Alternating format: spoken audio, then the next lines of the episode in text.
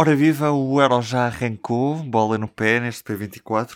Claro que devíamos ter antecipado o Europeu de Futebol na sexta passada, o dia em que começou o torneio, mas devido à polémica em torno do envio de dados por parte da Câmara de Lisboa para embaixadas estrangeiras, tivemos de alterar os temas do P24. Posto isto, hoje vamos fazer uma antevisão possível do Euro 2020 e perceber como é que está a seleção portuguesa preparada para este europeu, com o editor de Desporto do Público, Jorge Matias.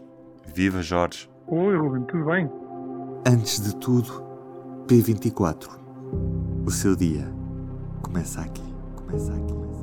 Jorge, que novidades é que nos traz este europeu de futebol? Bom, desde logo o facto de, de, se tratar de um europeu que se vai disputar em várias cidades europeias, ao contrário daquilo que, é, que era habitual até agora, que era de esta competição ser concentrada num ou eventualmente em dois, em dois países europeus.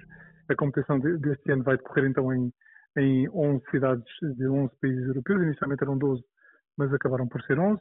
Tem este formato estranho que também eh, leva a que a própria competição tenha outra novidade, que é o facto de haver literalmente seleções que jogam em casa, várias seleções que jogam em casa, porque os jogos dos seus respectivos grupos acontecem no, nos seus países, enquanto outras jogarão sempre fora, no caso de Portugal, por exemplo, eh, que não terá, não terá essa benesse, porque Portugal não, não foi um dos países que, que teve uma cidade sede, digamos assim. E, e, também o facto deste europeu ser claramente marcado pela, pela pandemia, que levou ao adiamento por um ano da, da organização do, do evento, e que passado esse ano ainda marca muito a nossa vida e, e, também marca muito a logística das seleções, a logística dos adeptos que queiram acompanhar as seleções, por exemplo, a outros países, têm que fazer testes PCR, enfim.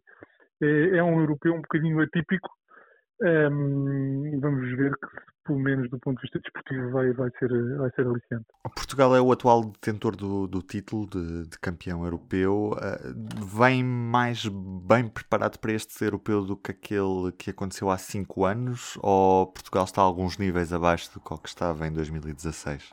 Eu diria que, em termos uh, competitivos, digamos assim, é uma seleção mais ou menos equivalente. Claro que há jogadores que já não fazem parte do, do lote uh, da equipa que foi, foi campeã, campeã da Europa, outros que, entretanto, não puderam estar presentes nesse, nesse lote, a lembrar, por exemplo, do Bernardo Silva, mas que agora integram a, a, a, seleção, e outros que, entretanto, surgiram e que ganharam o seu espaço e, e conseguiram ser chamados por Fernando Santos. Agora, o nível da seleção parece-me mais ou menos idêntico ao de, ao de há, há cinco anos. Sucede é que há cinco anos nós éramos, enfim, uh, relativamente outsiders e agora somos os detentores do título, portanto, para todos os efeitos, somos efetivamente uh, uma equipa a abater, uma seleção a abater, uh, e os outros, os outros, outros países, as outras, as outras seleções terão isso em consideração e, e, e certamente jogarão sempre contra Portugal com, com outro empenho, não é? digamos assim. Uhum. Portugal está num grupo, já chamaram grupo da morte, porque tem Alemanha, tem França, tem também a Hungria. Uh, quais é que são as seleções que chegam mais fortes a este europeu? Há várias. É relativamente unânime que uh, a França é aqui a, a, grande, a grande favorita, digamos, uh, o candidato mais forte ao, ao triunfo, porque por aquilo que tem feito até, até agora, por, pela qualidade dos seus, dos seus jogadores, da sua, da sua equipa.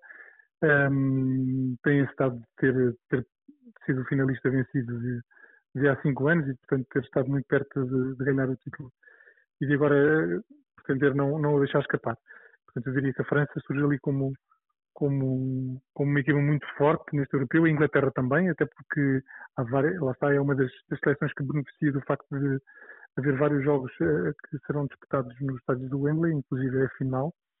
Um, foi uma seleção que sofreu uma, uma, alguma renovação nos últimos, nos últimos anos, mas que tem apresentado bons resultados. É verdade que nos europeus e nos mundiais, mas no caso estamos a falar nos europeus, acabam sempre por baquear um bocadinho no, na, nestas fases finais e, e, e, frustrar um pouco as expectativas dos seus, dos seus apoiantes, mas é uma, é uma seleção que, a, a ter em conta.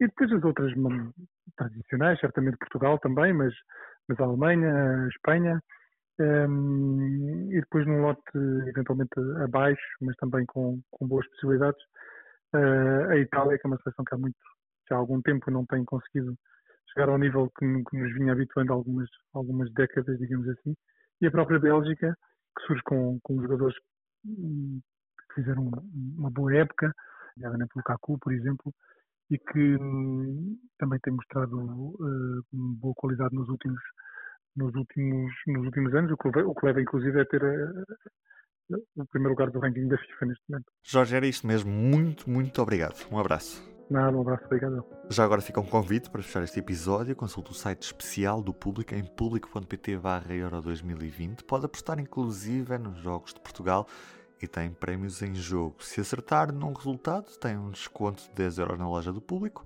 Se acertar em dois, tem uma assinatura de oferta durante 3 meses.